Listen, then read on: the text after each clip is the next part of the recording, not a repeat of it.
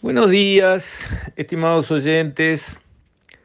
Quisiera referirme hoy al tema de la LUC, bajo la óptica del asunto de la legítima defensa y la crítica que le hacen los que están impulsando la derogación de 135 artículos, unos cuantos de los cuales votó el propio Frente Amplio que ahora pide su derogación, vayan llevando y el argumento que ahora viene a ponerse sobre la mesa es el desgraciado insuceso de un vecino que mató a otro vecino que se le había subido al techo de su casa sin avisar.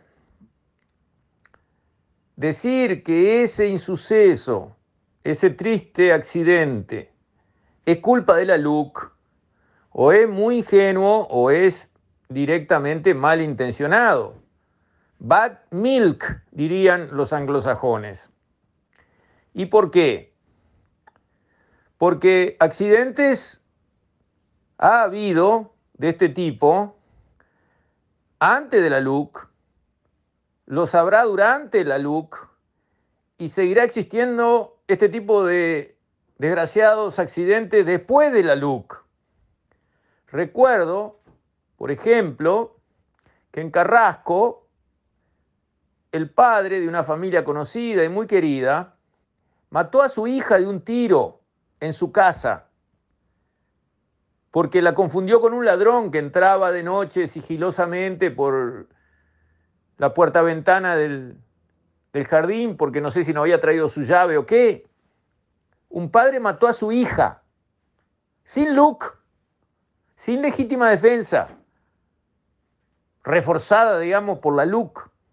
¿Y qué? Aquel desgraciado incidente del que todo el mundo se lamenta y que evidentemente fue un accidente. No hay padre que quiera pegarle un tiro a una hija, a una hija querida.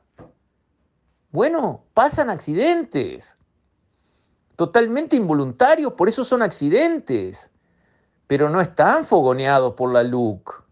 Es la excepción. No es que ahora como está la luz, que hay legítima defensa, todo el mundo se calza y sale a tirar a lo que se le acerque a la casa y mata tres personas por día. No es así, esa no es la situación. Hace un año y pico que la luz está vigente. Y ahora viene este desgraciado accidente y estoy seguro que el autor está terriblemente arrepentido de haber hecho ese disparo. Pero también había que ponerse en su lugar la cuadra era peligrosa, habían robado a un vecino recién, oyó pasos en el techo, un hombre mayor. Eso no es culpa de la LUC, la sensación de inseguridad que tenemos todos. Eso viene de antes, ¿no? ¿No era cierto que la seguridad era el principal rubro de preocupación de los uruguayos? ¿Y qué consecuencias trae el fracaso del sistema de seguridad de los gobiernos del Frente Amplio? Y que la gente está asustada, preocupada, caliente, y está con ganas de defenderse porque ya no puede más. De ahí viene el riesgo de accidentes con desenlaces de este tipo. Si todos estuviéramos tranquilos, que no pasa nada, que nadie roba nada, que las casas son seguras y que estamos todos en paz, nadie se pondría una pistola en el, en el cinturón y saldría a ver qué ruidito es ese. Porque si es algún ruidito, diría, eh, vecino, es usted. Pero no es eso lo que la gente está haciendo. ¿Por qué? Porque la gente está harta de inseguridad. Y eso no es culpa de la LUC. La LUC es la solución, no es el problema. La inseguridad la inventaron, la crearon, la fogonearon los gobiernos del Frente Amplio, con el fracaso estrepitoso que comenzó por un tema ideológico.